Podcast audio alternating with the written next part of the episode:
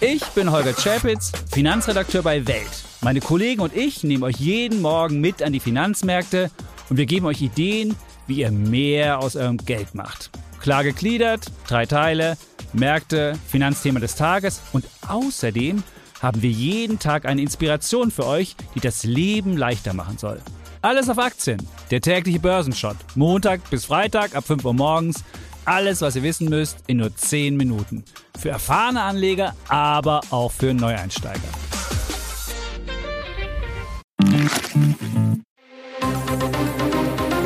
Das Bild News Update.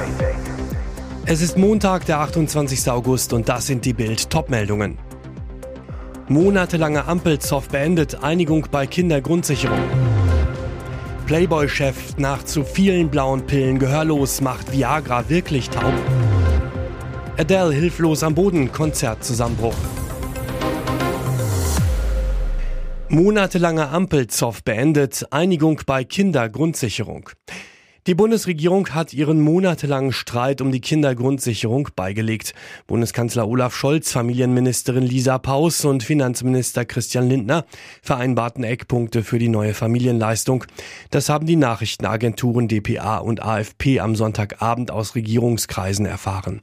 Details sollen heute präsentiert werden. Finanzminister Christian Lindner hatte zuvor im ZDF Sommerinterview gesagt, dass er mit einer schnellen Einigung auf Eckpunkte rechne. Danach würden Verbände und Länder beteiligt und erst dann werde es einen fertigen Gesetzentwurf geben, der an den Bundestag gehe. In ihrem Koalitionsvertrag hatten SPD, Grüne und FDP vereinbart, eine Kindergrundsicherung einzuführen. Bisherige Leistungen wie das Kindergeld, Leistungen aus dem Bürgergeld für Kinder oder der Kinderzuschlag sollen darin gebündelt werden. Die Streithähne Lindner und Paus standen jetzt unter Zeitdruck, denn von Kanzler Olaf Scholz gab es die knallhart Ansage an seine Minister, eine Einigung müsse vor der Klausur in Meseberg am nächsten Mittwoch stattfinden. Der Appell ihres Chefs hat wohl geholfen. Playboy-Chef nach zu vielen blauen Pillen gehörlos, macht Viagra wirklich taub?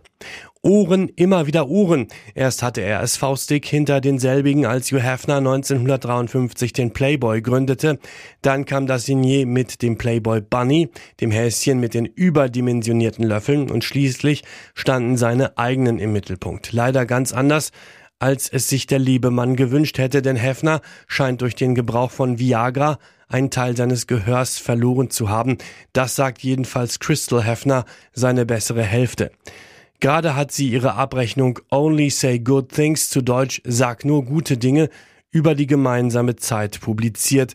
Darin schreibt sie, ihr Mann hätte so viel Viagra genommen, dass er auf einem Ohr taub geworden sei. Heff hat immer gesagt, dass er lieber taub wäre, aber dafür Sex haben könnte. So abwegig wie das klingt, ist die Behauptung gar nicht. Der Urologe Tobias Jäger, die Einnahme von Viagra kann tatsächlich das Hörvermögen beeinträchtigen. Dieses potenzielle Risiko sei eine seltene, aber auch auf dem Beipackzettel beschriebene Nebenwirkung, so der Experte von der Urologischen Uniklinik Essen. Adele hilflos am Boden, Konzertzusammenbruch. Schock in Sin City. Sängerin Adele kämpft seit Jahren mit Ischias-Schmerzen. Die traten zuletzt bei ihrer Konzertreihe in Las Vegas auf. Der Weltstar lag hilflos am Boden. Das erzählte sie ihren Fans nun laut der britischen Sun bei einem darauffolgenden Auftritt der Weekends with Adele Serie. Dass die Sängerin unter Ischias Schmerzen leidet, ist schon länger bekannt. Die schlugen jetzt bei einem ihrer großen Auftritte zu. Der Superstar konnte sich laut der Zeitung nicht mehr bewegen, lag hinter den Kulissen am Boden. Ein Mitglied des Produktionsteams fand sie schließlich voller Schmerzen vor. Sie haben meinen ganzen Körper vom Boden aufgehoben, erzählte sie ihren Fans im Saal. Während eines Auftritts am Wochenende musste sie sich daher eine Auszeit nehmen, sagte, ich werde mich hinsetzen und meinen Ischias ausruhen. Schon an Silvester erzählte die Britin, dass sie Schmerzen habe. Zurzeit muss ich watscheln, weil ich einen wirklich schlimmen Ischias habe. Aktuell sind noch Auftritte bis zum 4. November geplant. Wer dafür nicht extra nach Amerika reisen will, soll sich die Konzertreihe später als Film ansehen können. Irres Gehalt. Jetzt fix. Mancini lässt Italien für die Saudis fallen. Die Wüste wird seine neue Wahlheimat. Trainerhammer für die Saudis. Erst vor zwei Wochen ist Roberto Mancini als Nationaltrainer von Italien zurückgetreten. Jetzt tritt ein, was schon spekuliert wurde.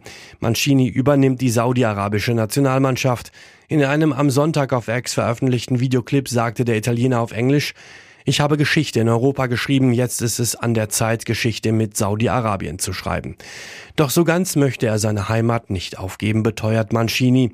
Ich glaube, dass diese Aufgabe auch eine Anerkennung für die Bedeutung des italienischen Fußballs ist, und ich werde weiterhin mit Stolz unsere italienische Kultur in die Welt tragen. Zuvor hatten Medien berichtet, dass der 58-Jährige am Montag als neuer Auswahltrainer vorgestellt werden soll. Laut der Zeitung Gazzetta dello Sport soll der frühere Stürmer einen Vertrag bis 2027 bekommen. Der soll ihm mindestens 90 Millionen Euro garantieren. Später sagte er, er habe vom Chef des italienischen Verbandes, Gabriele Gravina, einen Mangel an Vertrauen gespürt, da dieser einen Teil seines Trainerstabs ausgetauscht hatte. Dafür kritisierte ihn der Verbandsboss scharf. Und jetzt weitere wichtige Meldungen des Tages vom Bild Newsdesk.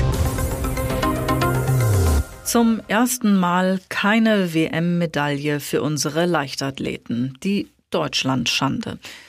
Bei der Leichtathletik-Weltmeisterschaft hat Deutschland keine einzige Medaille gewonnen. Eine solche Pleite hat es noch nie gegeben. Laufen, springen, werfen, warum können wir das nicht mehr? Wann haben wir das Siegen verlernt? Oder sind wir einfach nur träge und faul geworden? Wir kannten noch kein Elterntaxi, wir sind zur Schule gelaufen, egal wie schwer der Tornister war. Wir haben nicht stundenlang vor dem Computer gesessen, wir sind raus zum Spielen und Rumtoben. Erst wenn es dunkel wurde, hat uns die Mutter wieder reingeholt. Machen wir es unseren Kindern heute zu einfach? Fordern wir sie zu wenig? Fehlt deshalb diese Gier nach Erfolg? Die Zahl der 1-0er-Abis hat sich seit 2013 verfünffacht, weil die Schüler schlauer geworden sind. Experten glauben eher, dass sie weniger gefordert werden. Bei den kleinen Fußballern wird der DFB jetzt die herkömmlichen Ergebnisse und die Tabellen abschaffen das soll den Druck von den Kindern nehmen. Sie sollen sich spielerisch entwickeln. Kritiker sagen, dass sie eines dann nicht mehr entwickeln, und zwar den Siegeswillen. Schon bei den letzten beiden Weltmeisterschaften ist Deutschland jeweils bereits in der Vorrunde ausgeschieden.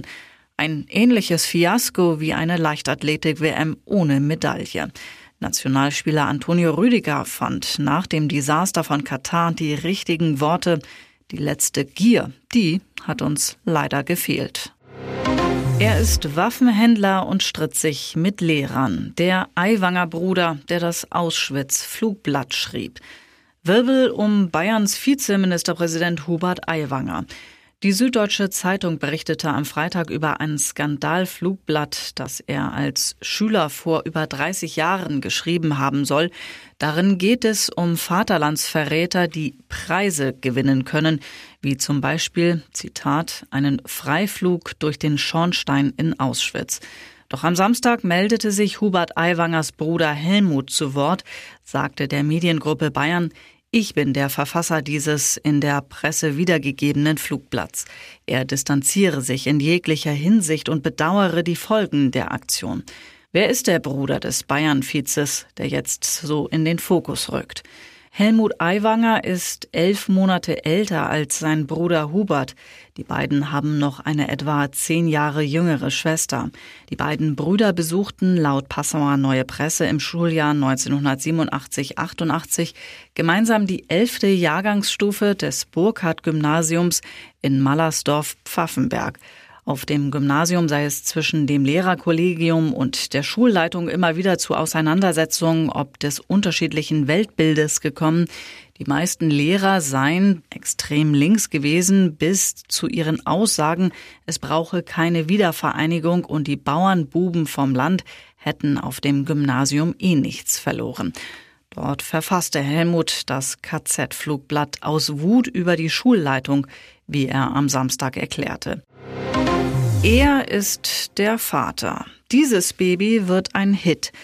Caroline Kebekus, Deutschlands beliebteste Komikerin, ist mit 43 Jahren zum ersten Mal schwanger. Da ist Musik drin in vielerlei Hinsicht. Denn Vater des Wunschkindes, so erfährt Bild exklusiv, ist der Sänger und Musiker Maximilian Max Mutzke. Er gewann 2004 eine Castingshow, in der Multitalent Stefan Raab im Rahmen seiner Show TV Total einen Kandidaten für den Eurovision Song Contest suchte. Mutzke fuhr zum ESC nach Istanbul, belegte den achten Platz mit dem von Raab produzierten Song Can't Wait Until Tonight der Beginn seiner Bühnen- und TV-Karriere. Und doch blieb Mutzke, geboren und aufgewachsen im Schwarzwald, stets bodenständig. Bis heute wohnt er dort in der Nähe seiner Familie. Mutzke hat vier Kinder mit seiner Ex-Lebensgefährtin. Im Dezember 2021 nahm Mutzke mit seiner Kollegin Caroline Kebekus ein Duett auf Nimmst du mich in den Arm? Eine Ballade für Augenblicke, in denen die Batterien auf Null stehen. So warb damals die Plattenfirma. Ihr letzter Wunsch ist schon in Stein gemeißelt.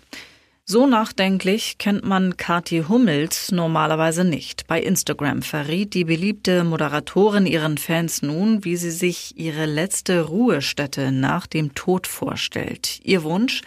Jeder muss mal gehen. Wenn es mich trifft, dann wünsche ich mir einen rosafarbenen Grabstein. Kathi-like eben, schrieb sie und postete einen passenden Gedenkstein aus Marmor dazu. Ich versuche den Tod als Krönung des Lebens zu betrachten, so Kati weiter. Deshalb finde ich es auch wichtig, dass man sein Ding macht, sein eigenes Leben lebt. Doch nur weil Kati sich bereits mit der Zeit nach ihrem Tod auseinandersetzt, heißt das nicht, dass sie das Leben nicht in vollen Zügen genießen kann. Nach der langjährigen Trennung von Ehemann Mats Hummels ist die erfolgreiche Geschäftsfrau endlich wieder bereit für eine neue Liebe, wie sie Bild verriet. Aus diesem Grund hat sie sich sogar bei der Promi-Dating-App Raya angemeldet. Welchen Mann sich Kati dort sucht? Sie wünscht sich einfach wieder einen tollen Menschen an meiner Seite. Ehrlich gibt sie zu, ich vermisse es, einen Partner zu haben.